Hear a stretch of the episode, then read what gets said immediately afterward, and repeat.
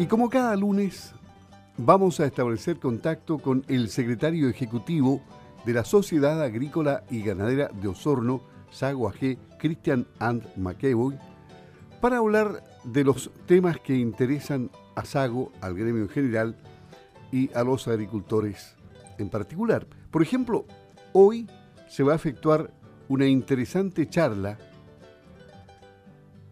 que trata temas bastante complicados, las ocupaciones ilegales desde dos perspectivas, desde la perspectiva civil y desde la perspectiva penal. Esto lo organiza virtualmente la Sociedad Nacional Forestal AG. Es un talk que comienza a las 18 horas 6 de la tarde, dirigido a emprendedores, a profesionales, a pymes de bienes y servicios, académicos, amigos y familias del sector silvo agropecuario. Más información puede encontrar en www.sociedadnacionalforestal.cl.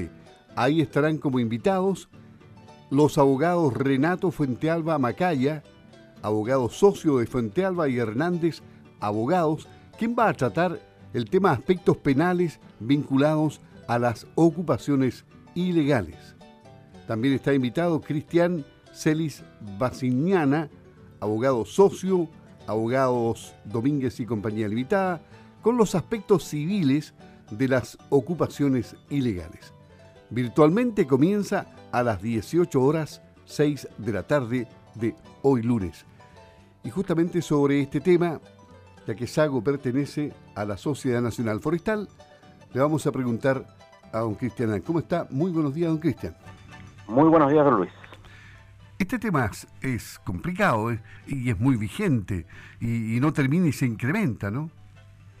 Así es, es un tema que mm, se ha venido eh, ganando terreno desde la Araucanía, donde este tema es muy, muy presente, digamos, y de todos los días, y los productores y agricultores tienen que lidiar con esto eh, bastante frecuentemente, y desde hace un tiempo esta parte ha eh, llegado a nuestra zona con algunas usurpaciones importantes, sobre todo en el ámbito forestal. Por eso que la Sociedad Nacional Forestal también se, va a referir a ellos en esta charla en la tarde, pero eh, acá, del punto de vista de los agricultores, eh, cabe señalar que hay una legislación hoy día que si bien es cierto es bastante débil, es una legislación que existe en torno a las usurpaciones, y hay que decir que todo acto, ¿no es cierto?, eh, que eh, infringe la propiedad, eh, el derecho de otra persona, de otro chileno en, esta, en este caso, está tipificado como un delito en nuestra legislación y por lo tanto debe ser perseguido tanto civilmente como penalmente cuando hay quizás alguna situación eh, más allá, por ejemplo, hay daño o hay amenazas o qué sé yo, y eso obviamente tiene eh, ribetes, digamos, eh, penales. Pero también está la parte civil en la cual existe un periodo, ¿no es cierto?, de flagrancia que se llama, en la cual, y hay que ser muy específico en esto, los que tienen que ejercer el orden público, que en este caso es Carabineros de Chile, no necesita, no necesita orden de ningún fiscal porque estamos hablando de un delito flagrante que se está eh, cometiendo, digamos, en, flagrancia, para efectivamente ante la petición del legítimo dueño de esos terrenos, ¿no es cierto?, puedan ser desalojados porque esas personas no tienen por qué estar dentro de una propiedad privada. Ese es un derecho que todo chileno tiene. ¿ah? Es lo mismo si ocurre en el patio de una casa, por ejemplo. Podrían llegarse unas personas a instalarse en el patio de la casa y decir, mire, esto es de nosotros. Y uno puede llamar a carabineros y en el mismo acto, carabineros debería, dentro del periodo de flagrancia, desalojar a esas personas que no tienen por qué estar ahí, que pueden exhibir eh, todo tipo de pruebas, que esto es mío, que algún título por aquí, por allá, que puede ser, incluso muchos de ellos son completamente falsos o anacrónicos, temas de, larga data que, pudieran eh, existir, pero que hoy día no tienen ninguna vigencia. ¿ah? y si tuvieran alguna vigencia las reclamaciones a través de los tribunales de justicia o de otras vías que no tienen que ver con la persona que hoy día es dueña de ese predio o dueño de esa de ese terreno. ¿ah? Y para eso la persona tiene que pedir a la autoridad pública, llamar, hacer una denuncia, ¿no es cierto? Y en esta denuncia en flagrancia, Carabineros debe actuar, no debe pedir, ¿ah? no debe pedir a ningún fiscal, ni juez, ni nada, dentro del periodo de flagrancia, autorización para, ante un delito flagrante, poder eh, efectivamente desalojar a los ocupantes de, ilegales, eh, ¿no es cierto?, de este terreno o predio eh, que vulneran el derecho a la, a la propiedad privada. Y en otro tema, don Cristian, eh, relacionado con la serie de, charlas que se están realizando en el último tiempo, está el, el programas de inseminación artificial a tiempo fijo, que lo organiza la Sociedad Agrícola y Ganadera de Osorno, Saguajé y Zoetis de Chile sea, Están invitando ustedes para el día jueves 9 de junio a las 14 horas y esto es presencial en el Criadero California de don Ricardo Evia en el Fundo California, camino a Puerto Octay, a la altura del kilómetro 12. Eh, esta, esta charla tiene una vital importancia para los productores.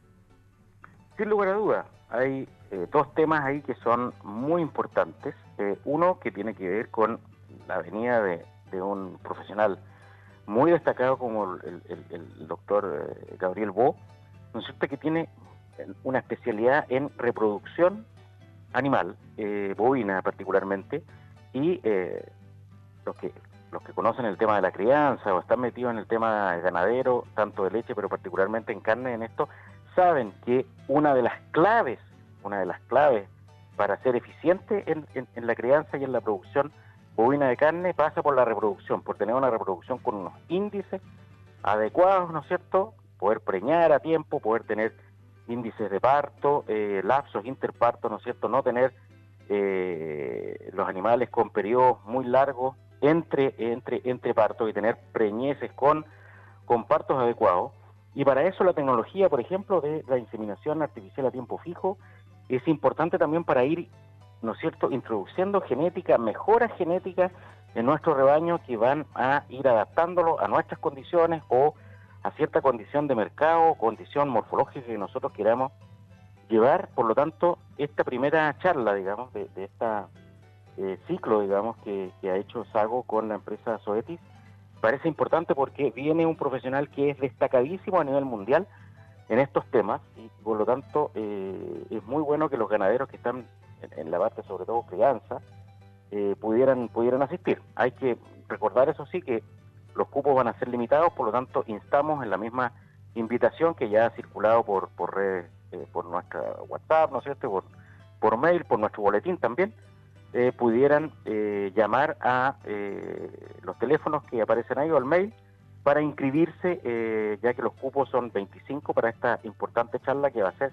de gran calidad. Y el segundo tema tiene que ver un poco con lo mismo, pero es como cuando yo ya he seleccionado genéticamente, he puesto que sé yo, la inseminación que yo quería con el toro, con las características, bueno, después se produce, ¿no es cierto?, la, descendencia e incluso, incluso cuando yo estoy eligiendo en qué vaquillas, por ejemplo, o vacas, ¿no es cierto?, yo voy a, inseminar, previamente con un análisis genómico, que es la segunda eh, herramienta que, se va a ver ahí, puedo saber si estas reproductoras y eh, pueden, ¿no es cierto?, tener la carga genética adecuada, ¿no es cierto?, para recibir eh, esta inseminación y tener el resultado esperado.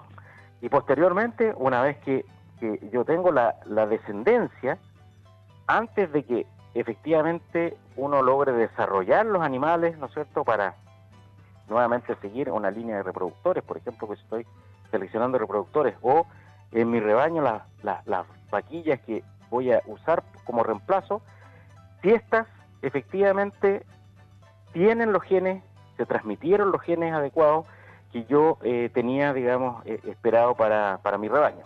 Por lo tanto, son dos eh, charlas muy, muy encadenadas, muy interesantes desde el punto de vista de la crianza para poder mejorar nuestros estándares productivos y productividad. Bueno, y, finalmente hay un tema que también preocupa a la sociedad agrícola y ganadera de Osorno, Sago, AG. Estamos conversando como cada lunes con eh, el director ejecutivo de Sago, don Cristian Ant, y es el anuncio del gobierno de mayor control de armas y su relación con el mundo rural. ¿Dónde está aquí el problema, don Cristian? ¿Qué les preocupa? El problema es, como dice un dicho, que se está rascando donde no pica. Y como se rasca donde no pica, sigue picando. ¿Qué es lo que pasa? Hemos tenido un proceso ya largo de reformas a la ley de control de armas, hemos tenido varias leyes de control de armas entre medio, y eh, la violencia con armas de fuego sigue desatada porque tiene el apellido violencia con armas de fuego. El problema es la violencia, la violencia sigue en aumento y con la ley de control de armas lo que yo busco esencialmente lo que se ve en los cuerpos legales es ir aumentando los controles a la gente que cumple con la ley. ¿ah? Y si tú controlas insistentemente a la gente que, con, que, eh, cumple con la ley, ¿no es cierto? Y no fijas el foco en aplicar la ley donde los, los, los delincuentes, vas a seguir teniendo un aumento, una escalada, digamos, de uso de armas de fuego, porque no estás focalizando y haciendo las modificaciones de los cuerpos legales en los delincuentes, sino en la gente que eh, no delinque. Y como la gente no delinque, no tienes ningún efecto en los números de delincuencia. Eso es lo que muchos gobiernos no entienden. Se acaba de modificar la ley de control de armas en diciembre pasado y ahora se quiere modificar nuevamente. Y el pronóstico de la aplicación de esta política pública es que va a incidir en nada, en nada, porque si se requiere sacar las armas a los civiles, bueno, los únicos que van a quedar con armas son los delincuentes. Y en el tema rural esto es fundamental. ¿Por qué? Siempre se tiene una mirada de todo esto urbana, ¿ah? de lo que pasa en los sectores urbanos y muchas veces en sectores muy focalizados donde hay delincuencia fuerte y donde uno puede ver en la televisión donde los delincuentes se pasean armados a vista y paciencia de la autoridad y la autoridad teniendo todo el peso de la ley no hace nada pero es preferible ir donde las personas que cumplen con la ley y sumarle más peso todavía. ¿ah? Y obviamente eso no va a causar ningún efecto en la gente que se pasea libremente en ciertas zonas urbanas, digamos, con las armas y que efectivamente causa temor y causa muerte. ¿ah? Pero hay que focalizar en ellos, no en el resto de la población, porque por ejemplo cuando uno sale hacia el campo, las armas es una disuasión muy efectiva ante la delincuencia en el sector rural. ¿Por qué? Porque por definición la policía en el sector rural está más lejana. ¿Ah? ¿Ah? Uno puede estar de repente a 10, 15, 20 kilómetros con mala comunicación para eh, pedir ayuda a la, al, eh, ¿cómo se llama? A los carabineros o a la gente de orden, de orden público, ¿no es cierto?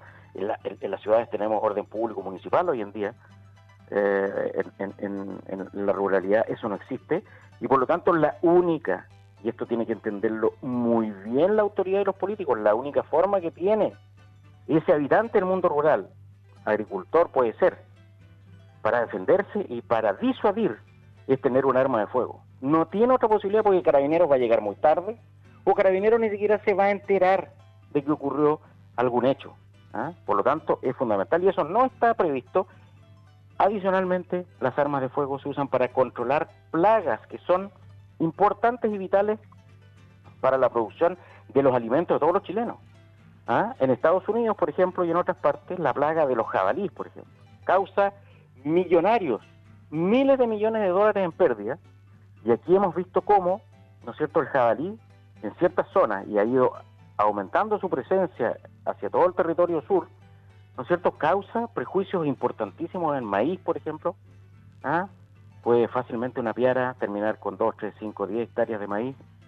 Teniendo hoy día control, imagínese si es que no se tuviera el control que hacen los propios agricultores y el invaluable aporte que hacen los cazadores cuando se hace una cacería responsable y una cacería, ¿no es cierto?, que eh, tiene como norte ¿ah? la conservación y el cuidado del medio ambiente, porque la cacería puede ser un actor importante en el cuidado del medio ambiente, ¿no es cierto? Si todo eso se le quita las herramientas de, como son las armas de fuego, ¿no es cierto? Podemos tener un descontrol de una serie de plagas, ¿no es cierto? Y de especies que afectarían a la agricultura. Por lo tanto, aquí hay dos temas.